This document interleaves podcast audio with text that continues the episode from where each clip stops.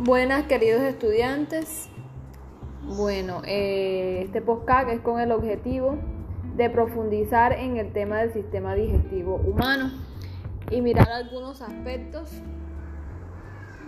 que no están especificados eh, de manera profunda en las diapositivas eh, en el recurso multimedia. Primero que todo, el sistema digestivo humano es el conjunto de órganos encargados del proceso de la digestión.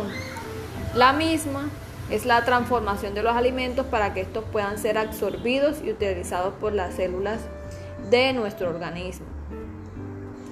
Como ya saben, los órganos que la componen son la boca, la faringe, el esófago, el hígado, el páncreas, el estómago, el intestino grueso, intestino delgado y el ano. Eh, las glándulas eh, anexas, eh, que ya pues las mencioné dentro de los órganos, pues son el hígado, el páncreas y las glándulas salivales. Cabe anotar que el intestino delgado está dividido en tres partes. Estas partes son el duodeno, el yeyuno y el ileón, que se encuentra al final. El intestino grueso incluye el apéndice, el ciego, el colon y el recto. El apéndice es una bolsita con forma de dedo unida al ciego. El ciego es la primera parte del intestino grueso, el colon es la siguiente parte y la parte final del intestino grueso sería el recto. ¿Por qué es importante la digestión para nuestro organismo?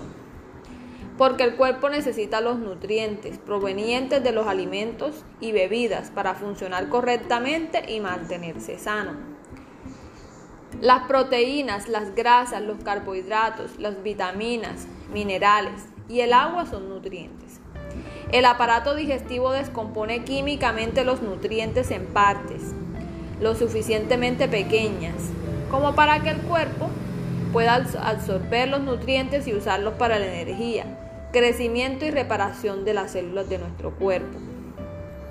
Las proteínas se descomponen químicamente en aminoácidos, las grasas se descomponen químicamente en ácidos grasos y glicerol, y los carbohidratos se descomponen químicamente en azúcares simples.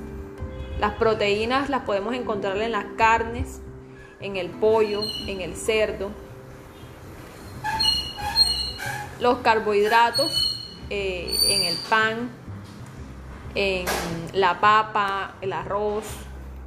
Y las grasas, pues que las hay vegetal y animal. Los alimentos que consumimos son, son transportados a través del tracto gastrointestinal mediante un proceso llamado peritalsis. Los órganos grandes y huecos del tracto gastrointestinal contienen una capa muscular que permite que sus paredes se muevan.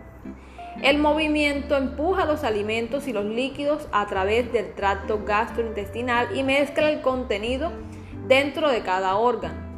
El músculo detrás de los alimentos se contrae y empuja los alimentos hacia adelante, mientras que el músculo que está frente a los alimentos se relaja para permitir que los alimentos se movilicen.